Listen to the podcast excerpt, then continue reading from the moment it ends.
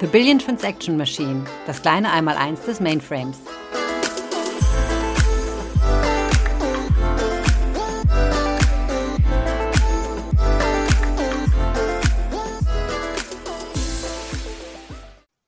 Okay, hallo Leute, grüezi und herzlich willkommen zu unserer nächsten Folge, unser Billion Transaction Machine Podcast. So wie immer, ich bin dein Host Tim und heute haben wir ein sehr besonderes Gast. Und natürlich spricht er besser Deutsch als mich, so keine Sorge.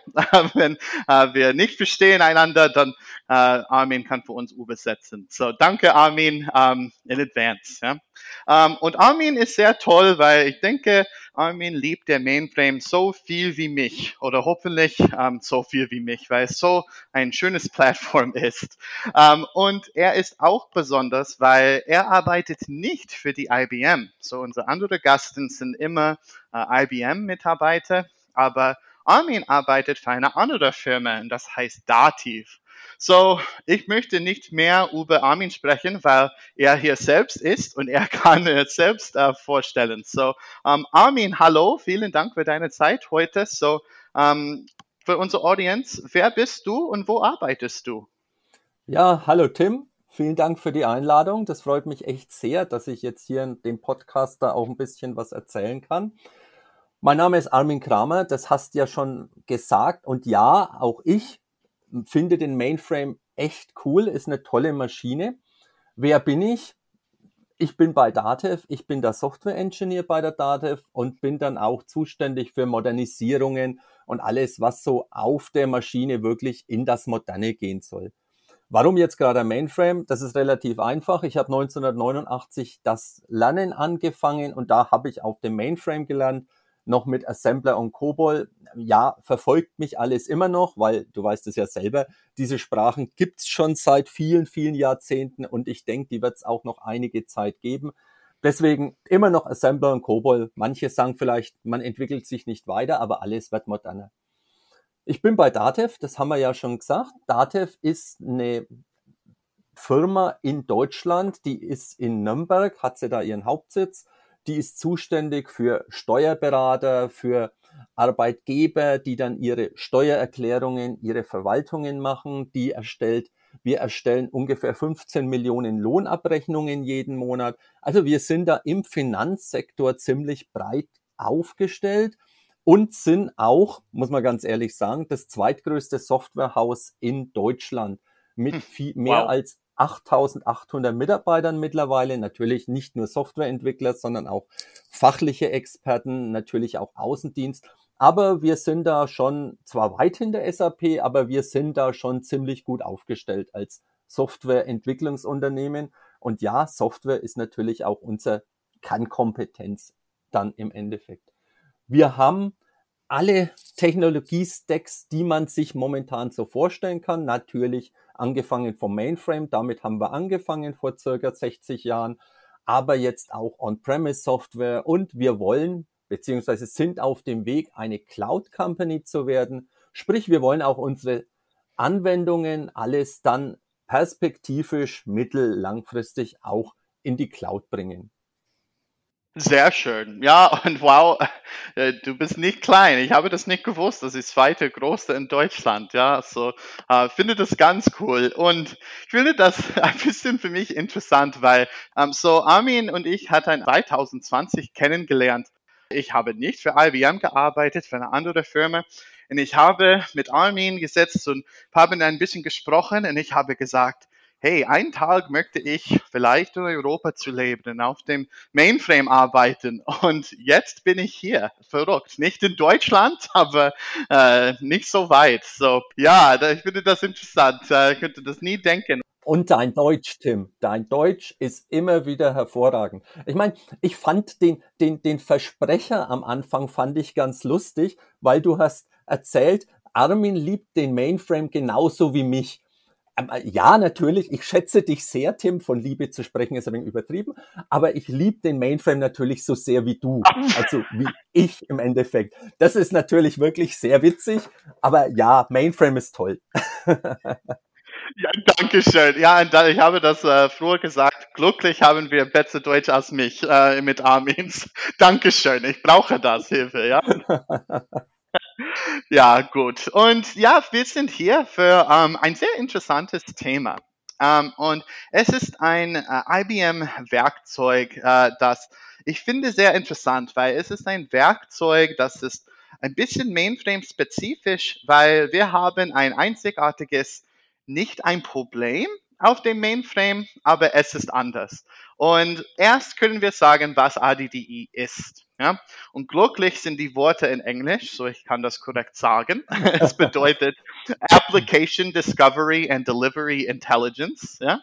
Ähm, und das Problem, das ich habe früher erzählt, ähm, es ist nicht ein schlechtes Problem, aber unser Codebase, ähm, das Code, das man schreibt auf dem Mainframe, ist immer ein bisschen alter als neuer. Und das ist nicht ein Problem. Ähm, weil das Code schlecht ist, aber es ist ein Problem, weil unsere Maschine war lange hier. Ja, natürlich. Äh, das erste Mainframe. Ähm, ähm, bei meiner alten Firma zum Beispiel, wir hatten Mainframe-Code vom 1972. Ja, und das, das durchlaufen jeden Tag und es funktioniert, kein Problem. Aber natürlich, wenn es alter ist, es größer ist und hat es mehr Komplexität. Und in meiner ersten Folge, vielleicht du ähm, erinnerst äh, dich äh, diese ähm, Story, ja, weil ich hatte eine Frau, eine Kollege bei meiner alten Firma und sie war so ein Mainframe-Expert und sie kennt alles über den Mainframe. Äh, und ich sage immer, dass sie hat kein Gehirn in ihrem Kopf, nur ein IBM Mainframe, ja. ähm, und es war so ein Problem, wenn Leute wie mein Kollege geht in der Rente und wir verloren so viel Erkenntnisse. Ja? Ähm, und IDDE zum Beispiel kann mit das helfen. Und mein Kollege hat viel selbstgeschrieben Dokumentation. Und wenn sie geht in die Rente und dann, ja, vielleicht ist es wegwerfen oder etwas. Aber mit ADDI ist es ein Code-Analysierung-Werkzeug und es kann ein System analysieren und Reports und Dokumentation generieren. Und das hilft viel, wenn Code so komplex und alt ist. So, äh, zum Beispiel, was passiert, was passiert, wenn ich diese Var Variable, ist das in Deutsch Variable? Variable, Variable ja. Variable, genau. danke schön. So, wenn ich diese Variable wechseln, ja, ähm, was passiert? Weil diese Vari Variable ist in 200 Programmen benutzt. Ähm, und dann kann man einen Report machen, das sagt, hey, wenn du ändert oder wechselt diese Variable, dann welche Problem gibt es down the line? Ja? Was ist in anderen Programme, Programmen wechselt? Und ich finde das so schön, weil wenn wir haben mehr als so viel Programmen wie Dativ zum Beispiel, man braucht ein bisschen Hilfe für ein großes Überblick zu machen. Und Armin Dativ hat ähm, RDDE benutzt ähm, für dein Source Code. So, ich bin gespannt, was deine Erfahrung mit RDDE ist und äh, welche Probleme hast du gelöst? Also generell ist ADDI ein sehr mächtiges Programm. Also ein, ich sage mal, das ist so ein Zusammenschluss von verschiedensten Möglichkeiten, Programme einzeln zu analysieren, aber natürlich auch die komplexen Anwendungen. Und wir haben es bei Datev dafür verwendet oder verwenden es auch immer noch, um wirklich das Zusammenspiel der einzelnen Komponenten zu untersuchen. Das heißt, wir nehmen eine komplette Anwendung, lass es zum Beispiel unsere Lohnabrechnung sein, das PWS, die ist natürlich riesig. Aber das riesig, das heißt ja schon, da kennt sich keiner mehr aus. Wir werfen diese ganzen Programme es ist COBOL, das ist Assembler, sind natürlich Datenbankzugriffe, sequentielle Dateien, Kix-Transaktionen, alles Mögliche. Es besteht ja aus verschiedensten Schnittstellen zur ganzen, so eine ganze Anwendung. Werfen wir ins ADDI und lassen das mal analysieren. ADDI analysiert dann wirklich die, das Zusammenspiel der verschiedenen Programme. Wir haben dann letztendlich einen grafischen Überblick und dieser grafische Überblick, der bringt uns insofern ziemlich viel, weil natürlich das als eine Art Dokumentation verwendet wird, aber gleichzeitig auch so diesen, diesen Horizontblick hat.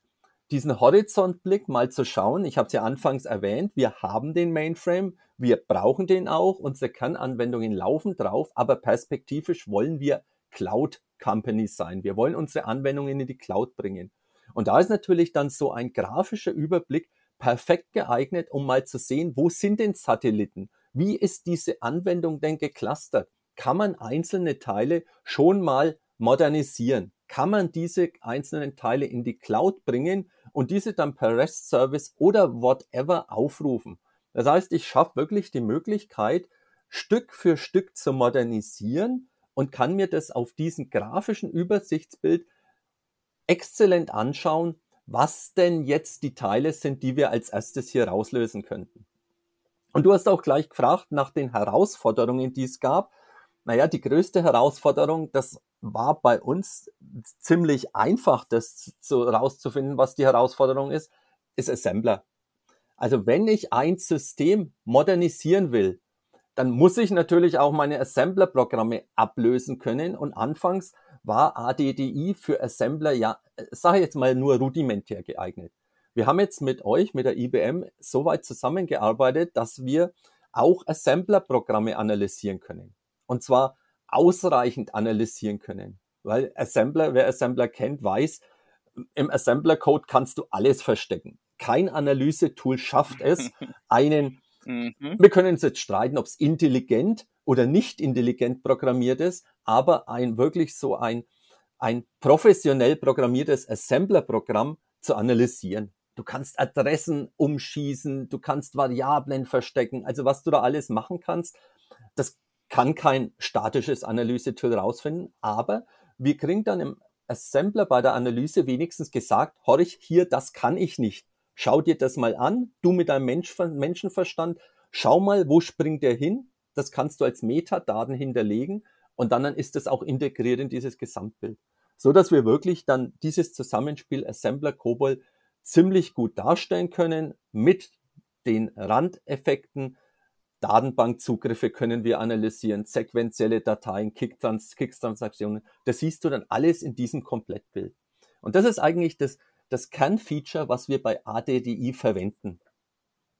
Na, ich finde das sehr interessant, weil ich hatte ein 100% die gleiche Problem, wenn ich ein Softwareentwickler war.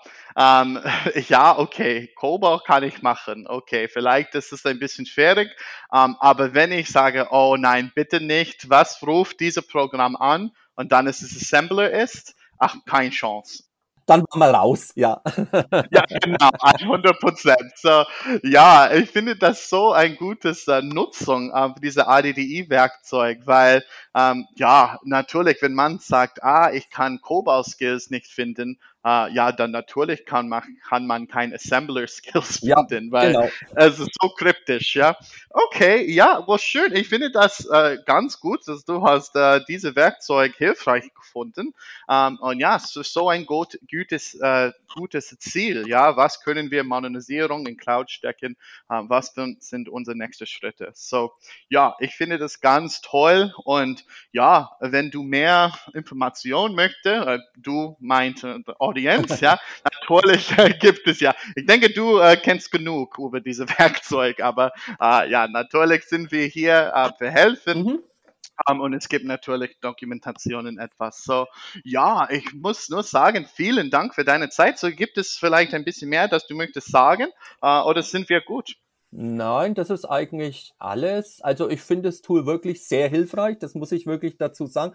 Aber man braucht natürlich bei der Einrichtung schon eure Hilfe weil auch die mhm. Bedienung ist hm, teilweise schon so, dass ich sage, wenn das einer bedient, der sich auskennt, ist das Ergebnis natürlich wie bei allen anderen Tools sehr viel schneller und sehr viel aussagekräftiger. Also da muss man auch erst reinkommen, so wie mit jedem anderen Tool auch. Aber wenn man mal weiß, was man damit machen kann, ist das für Modernisierungen, Dokumentationen und Analysen wirklich extrem hilfreich. Gut zu wissen. Und ja, ähm, vielen Dank. Ich freue mich darauf, mehr mit Dativ zu arbeiten, natürlich mehr mit dir zu arbeiten. So, äh, vielen herzlichen Dank für deine Zeit heute, Armin. Ähm, und ja, es freue mich, dass wir sehen, hoffentlich bald einander. Und ja, Dankeschön. Sehr, sehr gerne, Tim. Hat mich auch sehr gefreut, dass ich eingeladen worden bin. ja, auf jeden Fall. So, Dankeschön und ciao. Gerne, tschüss.